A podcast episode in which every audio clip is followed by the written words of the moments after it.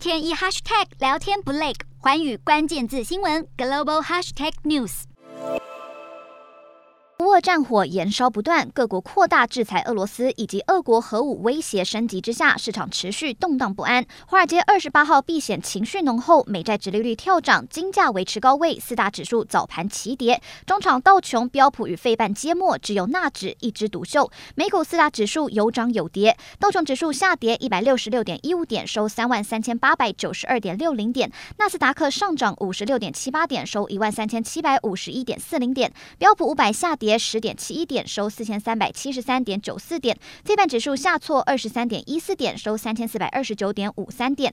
欧洲股市方面，受到俄罗斯与乌克兰局势动荡影响，欧股近期表现不佳。随着俄罗斯以及乌克兰的停火谈判召开，欧股今天缩小跌幅。欧洲三大股市全数收黑，英国股市下跌三十一点二一点，收七千四百五十八点二五点。德国股市下挫一百零六点二一点，收一万四千四百六十一点零二点。法国股市下跌九十三点点六零点，收六千六百五十八点八三点。以上就是今天的欧美股动态。